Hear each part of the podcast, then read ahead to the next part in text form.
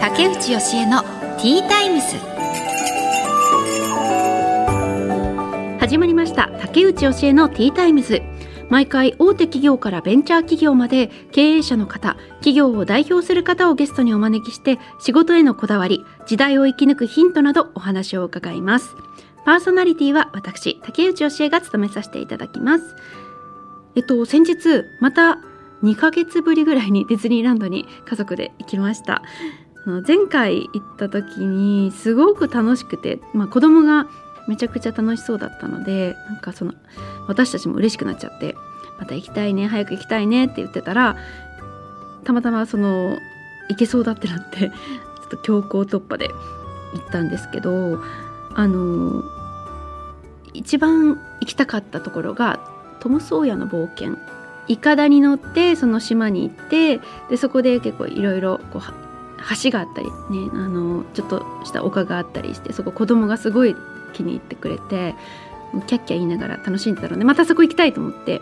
でそのために結構一日しっかり計画して、まあ、午前中はなんかショーを見たりしてでお昼寝の時間はちゃんと確保してお昼寝してあの2時間ぐらいかなっていうのでで後半1時間ぐらいでちょっとこう、えーと、プーさんの乗り物に並んででそこ、えー、45分ぐらい待ちだったのかなでちょうどあの乗る直前に子供を起こしてで乗ってあプーさんのハニーハンドですねで乗って「よしじゃあ行こう!」って言ってトム・ソーヤたらなんとそのいかだが4時前には終わっちゃうってしなんかもう最後の便が私たちの手前で出発して出港して みたいなもう本当に一体何をしていたんだ私たちはっていうショックでめちゃくちゃ落ち込みましたね。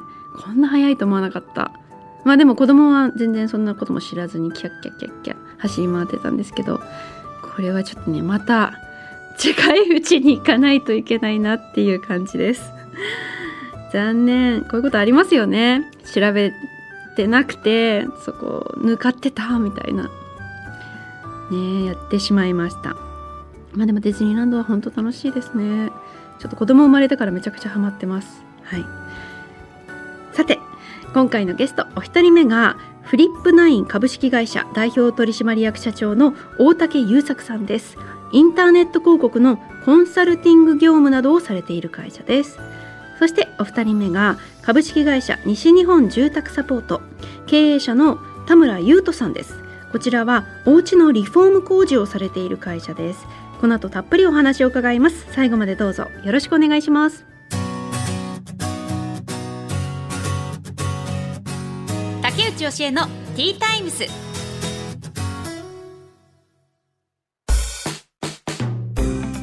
さてここからは企業の代表の方をお招きしてお話を伺います。フリップナイン株式会社代表取締役社長大竹優作さんです。よろしくお願いします。よろしくお願いいたします。まずはプロフィールをご紹介します。大竹優作さんは1986年の生まれ。大学を卒業後にファンド会社と結婚相談所の経験を経て24歳の時にサービス業で事業を手掛ける企業へ転職インターネット広告のコンサルティング業務に携わった後30歳でフリップナイン株式会社を設立されました。現在も業績が伸び今シーズンは売上6億円を目標として会社を運営されています。ということでよろしくお願いします、はい、ありがとうございます、はい、1986年って私と同じですね。あはい、あの僕は昭和61年9月の生まれになります。はい、多分学年は違うかなと思うんですけど、私はあの早生まれなので、はい、はい、あの昭和61年の1月。あ、じゃあ学年は一つ上に。そうだと思います。はい、でもまあほぼ、ね、はい、まあまあほぼ ありがとうございます。同じ。ということで、はい、豪の虎なので。あ、そうですね。あ、同じです。豪の虎。あ、そうですよね。強い虎ですよね。そうです。そうです。ありがとう。年同じなんですね。はい、そうお願いします。お願いします。でフリップナイン株式会社っていうのは、はい、この社名はどんなそうですねあのまあ、会社を作る時に社名を考えるんですけど本当に思い浮かばなくてですね、うん、でどうしようかなって悩んでいてでやっぱ僕が独立したのっっていうのはきっかけっていうのはやっぱり自分が好きなことやっていきたい時間時間を大事にしたりとか、まあ、やりたいことやっていきたいっていう気持ちが強かったので独立をしたんですけども、うん、その時に僕は今子供が2人と、うん、あ子供が妻が1人っていうのはおかしいですけど妻と の子供が2人いて、ね。うん、であの、まあ、家族をまず大事にしていかないと仕事も成り立たないなっていうふうに思ってたんですね。で、えっと、まずその、まあ、僕もそうですけども、まあ、今後未来従業員が入ってきたとしたらまずはその自分の人生や家族とかをね大事にしてほしいなっていうのをベースに考えてたんですね。で、えっとまあ、そのフリップっていうのが、まあ、うち4人家族で、まあ、各あの、まあ、4人それぞれの誕生日のお花の名前の頭文字から取ったんですね。あそれぞれの誕生日の花、はい、そうですねよくそのねご家族、まあ、お子さん2人いる中で、はい、30歳でその起業しようって決断されましたね。はい、そうですねあのー、そこはすごく勇気がいりました。もう不安でしかなくて、うん、で僕は当時その20代の時は、まあ、渋谷の IT 企業で、まあ、上場企業だったんですけども働いていて、まあ、正直安定を求めるんであれば、うん、まあ、何不自由もない、まあ、収入も別に低くはなかったと思うんですね。不満はなかったんですけども、はい、まあ、将来考えた時にやっぱりこう何か挑戦していきたいなとか、うん、っていう気持ちがずっと昔からあって、はい、で会社をやろうと。いうことで動いていました。まあ、今その会社でやってらっしゃるのが、えー、どんな内容ですか？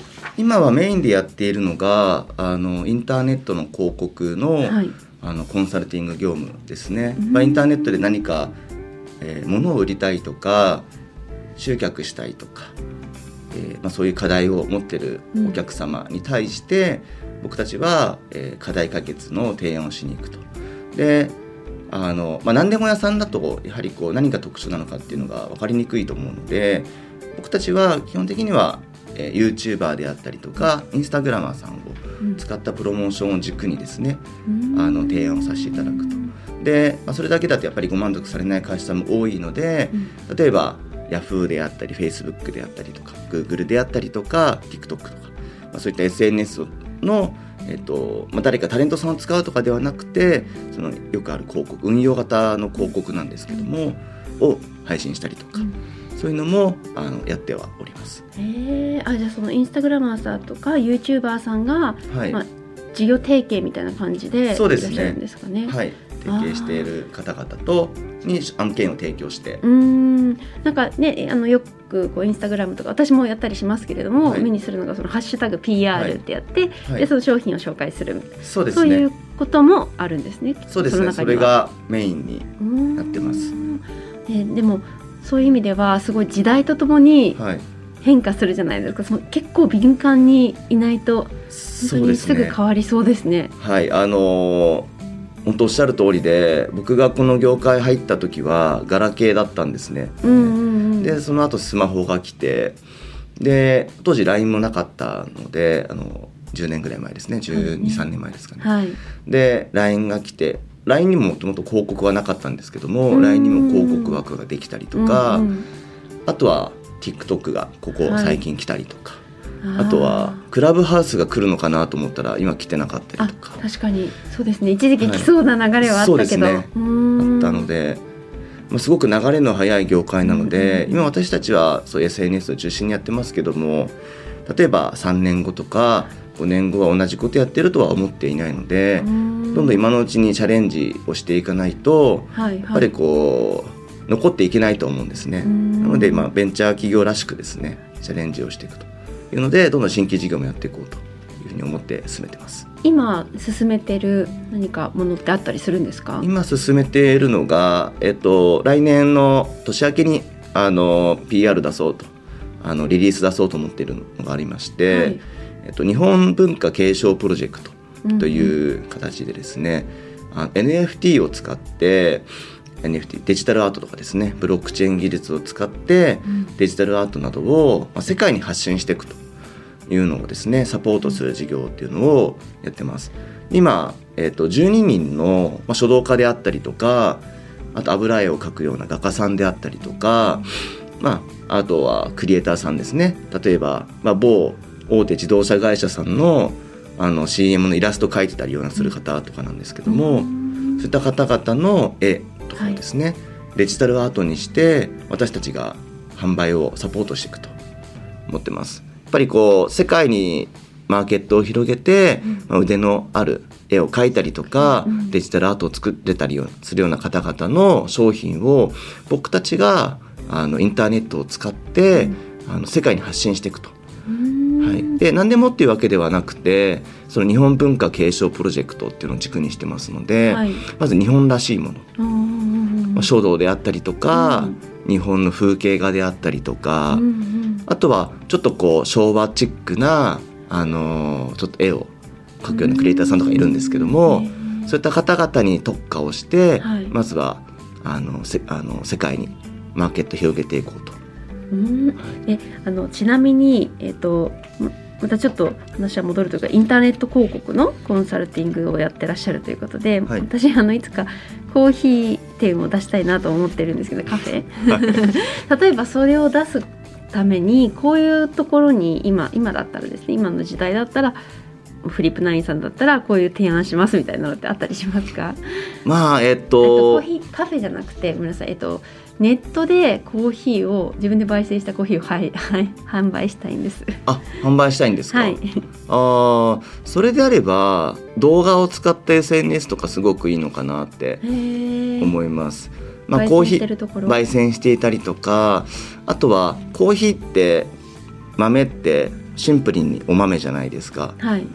だけだと、うん、やっぱりこう他のコーヒー豆とか素人のとかだと、あんまりわからない、そうですね。見た目だけだとわからないですし、はい、それを何かこう別の作業をしていって生かしたりコーヒーのお湯をこう入れてるところとか、音とかを楽しんだりとか、はい。はい、あとはシチュエーションですね。コーヒーを飲むシチュエーションとかをあのー、ちょっとこう動画に撮ってみたりとか、っていうバリエーションを広げていくと、まあ、見てる人は多分楽しいと思うんですね。あやっぱそっか動画の方が楽しいですね。その写真がそうですね。でもしそのネットでやっていくのであれば例えばカフェの SNS アカウントとかがあるので、うんはい、そういった方々とその一緒に提携して商品をカフェのアカウントから紹介していただいたりとか。カフェのアカウントっていうのがあるんですか？結構多いですね。各あの、まあ、自営でやってらっしゃるカフェっていっぱいあると思うんですけども、今 SNS やってる会社さんというかカフェ多いんですね。うん、あカフェのアカウントそれぞれのカフェが持ってるアカウントってことですか、はい、そうですね。ああそれと提携はい。紹介してもらって、はい、であの、まあ、そのカフェが好きな人たちから、うん、竹内さんのコーヒーひいたコーヒーとかを買ってみたいと思ったら、インスタグラムはストーリーで24時間できるし、はいはい、あそこから URL が貼れるので、うん、そうですよね、はい、そこから、うん、あの購入サイトに行ってもらって、買ってもらうとか。あ他のカフェのアカウント持ってる方にも協力してもらえながらっていう。ああなるほど。できると思いますね。多分すごく売れると思います。やった まだ何もできてないんですけど、はい、いずれしたいなとはい面白いと思います。はいえー、嬉しいじゃああの最後にこれからの夢、はい、目標があれば教えてください、えっと僕が今会社やってる理由がですね、まあ、会社の企業理念にもあるんですけども大統領のように働き王様のように遊ぶっていう。え何ですかその？あのあるんですけども、うんうん、ううやっぱりこう仕事一辺倒で毎日仕事して家に帰って寝て、また仕事してのずっと繰り返すような人。もちろんすごくこうあの仕事が好きでっていう人もいると思うんですけども、うんうん、まあ、それはもう仕事人間としてまあちょっと深みがないのかなって僕は思ったりするんですね。うん、で逆に遊んでばっかりいる人っていうのはもう仕事もせずに仕事は適当にほどほどに遊んでばっかりいるとしてはやっぱりこうちょっとこうまあ、それもそれで偏りすぎちゃってるのかなと、まあ、何事も一生懸命に一生懸命仕事して一生懸命遊ぶと、うん、そういう遊びも仕事も一生懸命過ごすと、うんうん、そうまあ、人生が充実していくのかなと。えなんでこんな印象的な フレーズなんですか？これはあの考えられたんですか？これ昔ちょっとテレビテレビ CM であの流れてたキャッチコピーなんですけども、えー、大統領のように働き王様のように遊ぶ、はい、そうですですごくいい言葉だなと思って、うんうん、僕はこの言葉をすごく従業員にも伝えてるんですけど、うんうん、やっぱりこう限られた時間の中で120%の成果を出すような人材になってほしいとうちの従業員には思って伝えてはいるんですね。うん、でやっぱ夜は夜で家庭を大事にしたりとか、うん、あの友達を大事にしたりとか彼氏彼女と過ごす時間を大事にしたりとか、うん、寝不足だったらしっかり寝るとか、はい、まあ、そういう自分の時間に当てるべきだと思ってるんですね。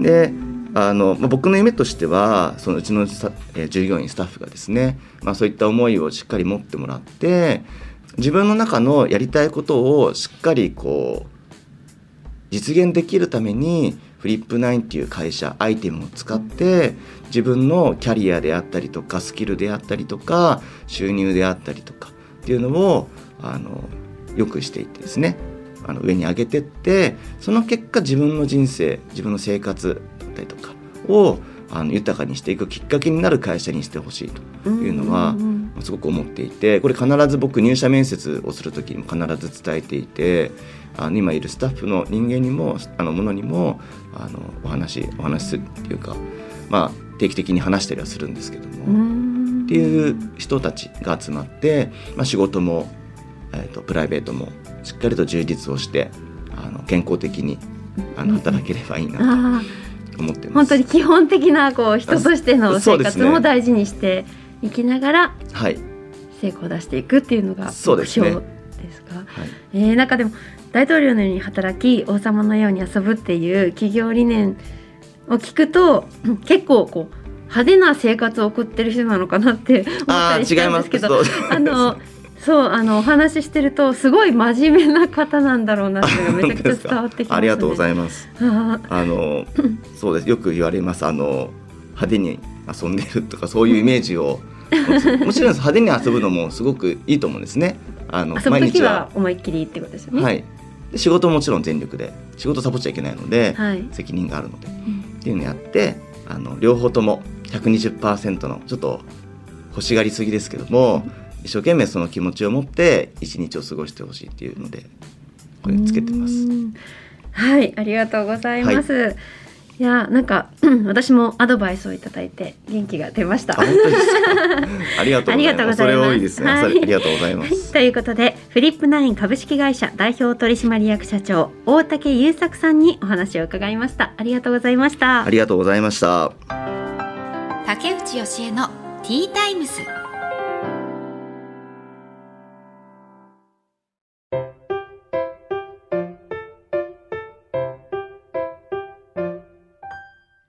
次のゲストをお迎えする前に本日の一品です。今回は松崎せんべいさんの江戸草加本丸という商品の醤油味です。おあ、えー、おせんべいすごい久しぶり。なかなかやっぱりあの祖父母と一緒にあの2世帯住宅なので住んでた時は結構なんか食べたんですけど独身あ、まあ、一人暮らしになってそして今の家族家庭でもおせんべい家にないですね。へせんべいの生地作りからこだわり一枚一枚丁寧に焼き上げた松崎一押しの草加せんべいです。いただきます。うん。うん。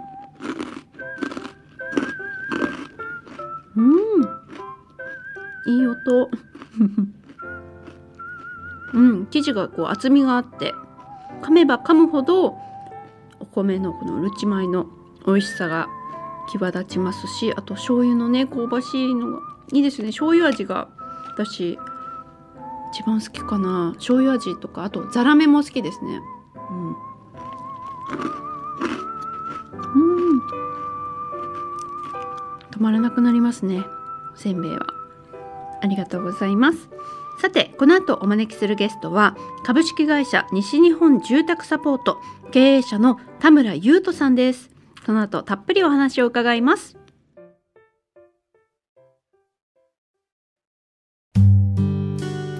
さて本日2人目のお客様は株式会社西日本住宅サポート経営者の田村優斗さんです。よろしくお願いいたします。よろしくお願いします。まずはプロフィールをご紹介いたします田村優斗さんは1992年生まれ徳島県出身。漁師会社の営業職を経て25歳で株式会社を設立。一時は多額の借金を背負ったものの29歳で完済。現在は年商3億円まで会社を成長させました。ということでよろしくお願いします。お願いいたします。今日は徳島県からいらっしゃったんですね、はい、徳島県からここまでだとどのくらいかかりますか？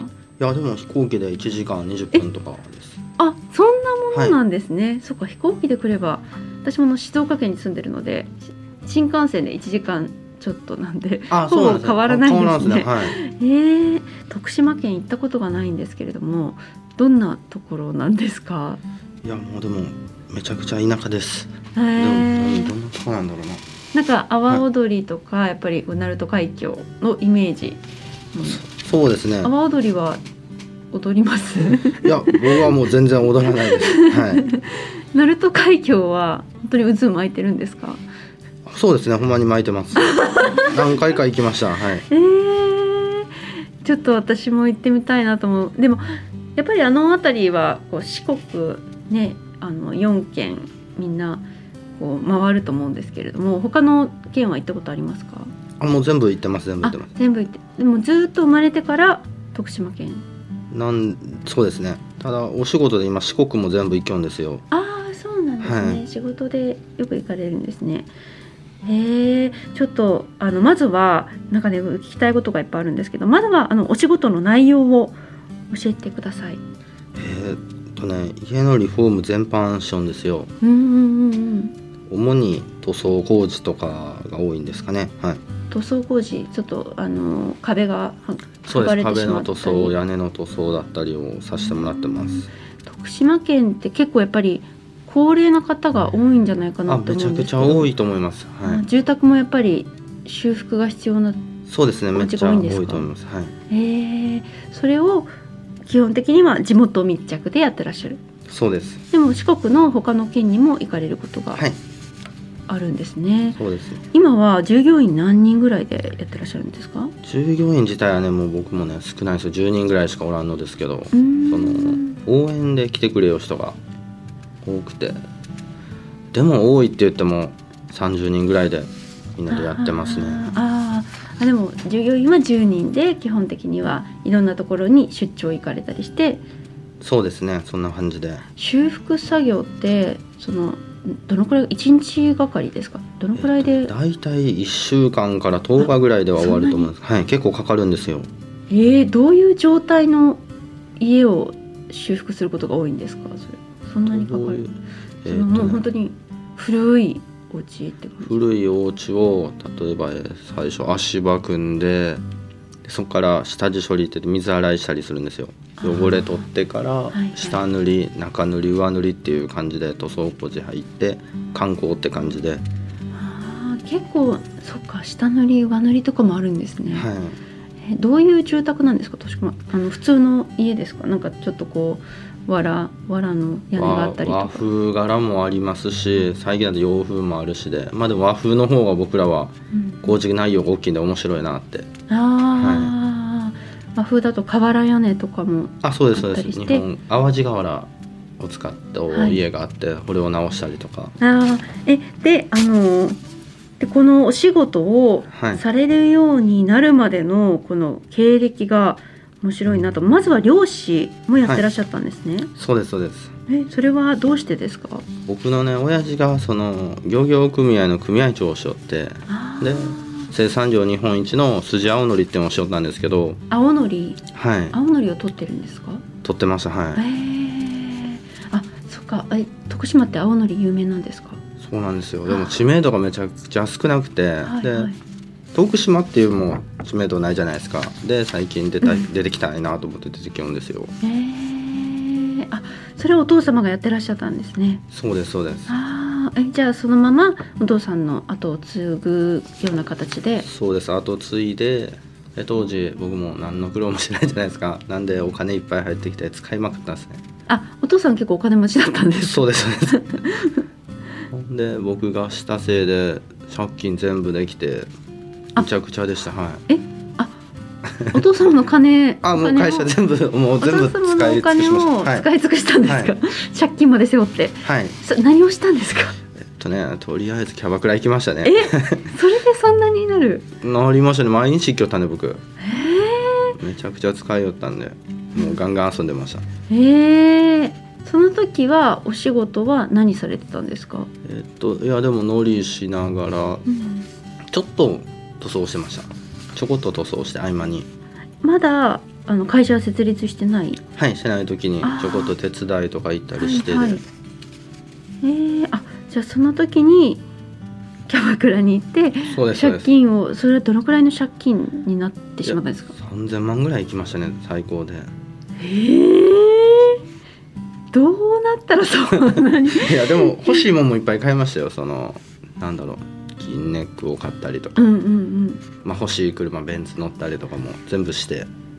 へえそれはあのそれまでできなかったことを突然爆発してしまったのか。爆発っていうかまあその当時狙っとる女の子にカッコつけるために俺こんな車乗ってるぜみたいな で行きましたね。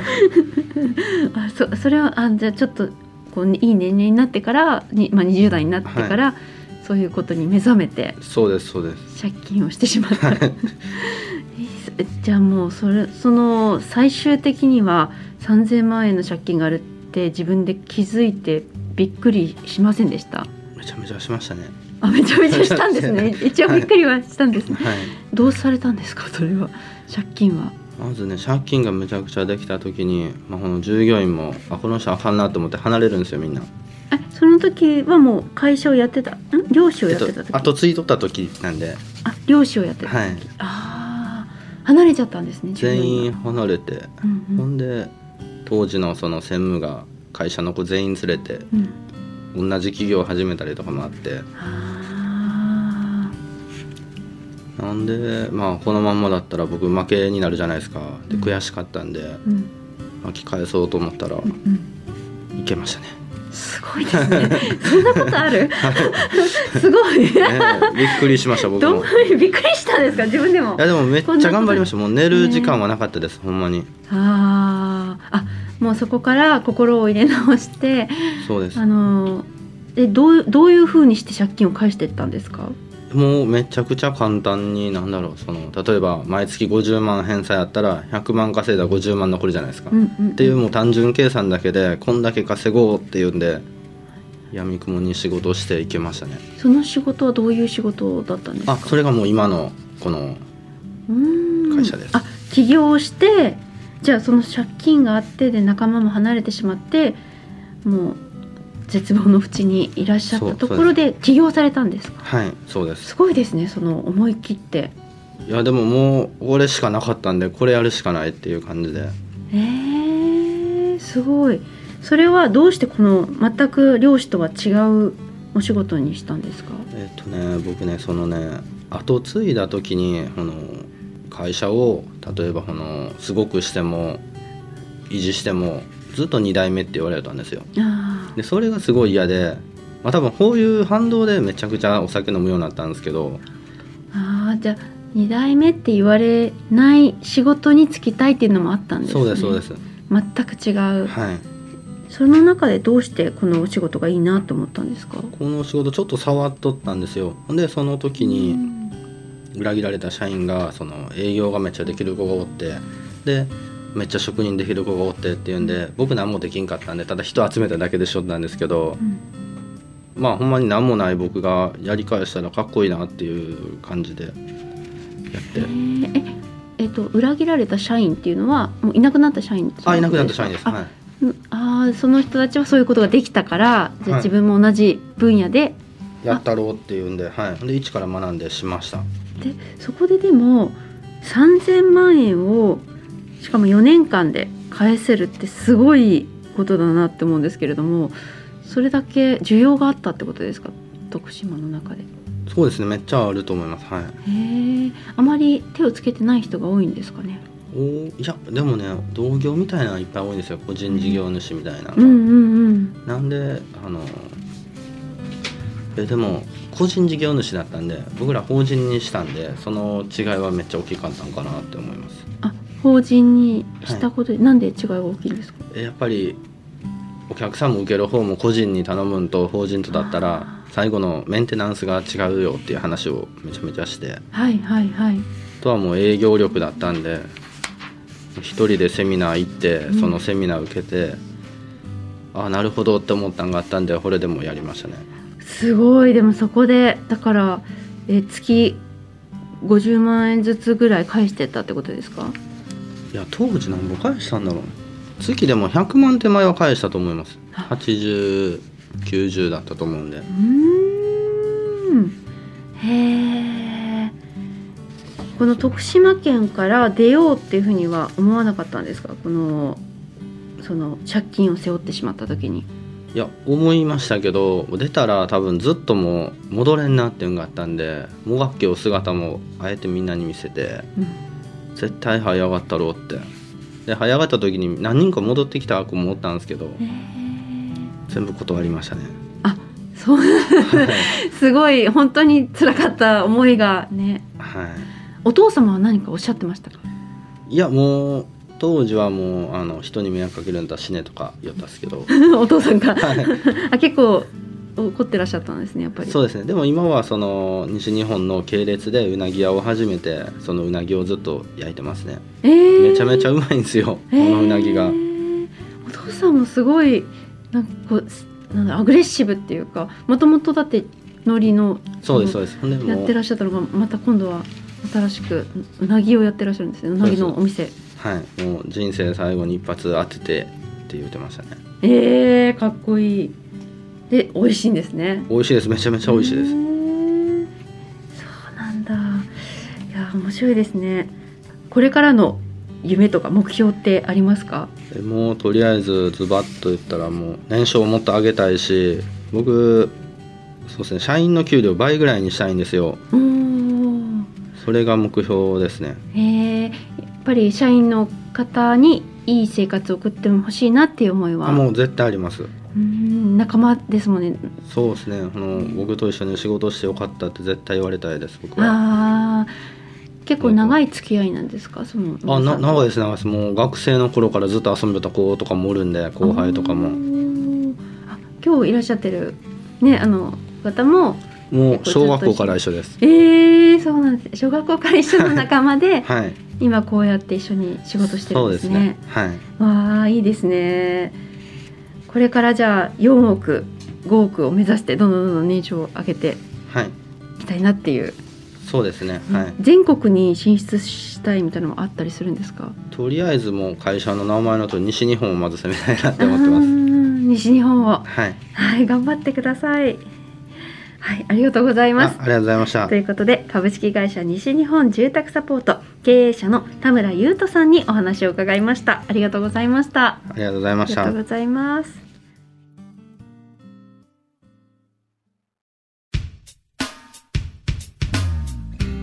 竹内教えのティータイムズそろそろお別れの時間となりました。えーお一人目がフリップナイン株式会社代表取締役社長の大竹優作さんインターネット広告のコンサルティングということでどんなことされてるのかなと思ったら本当にまさに今ねインスタとか TikTok とか YouTube を使って宣伝しているんだなって。それはでも時代の流れを掴んでうまく掴んでこのように移行してきたっていうお話面白かったですね。そして次は NFT を利用してどんどんこう日本の作品を世界に宣伝していきたいっていうことをおっしゃっていました。それもねちゃんと早くから目をつけて次を見据えていらっしゃって。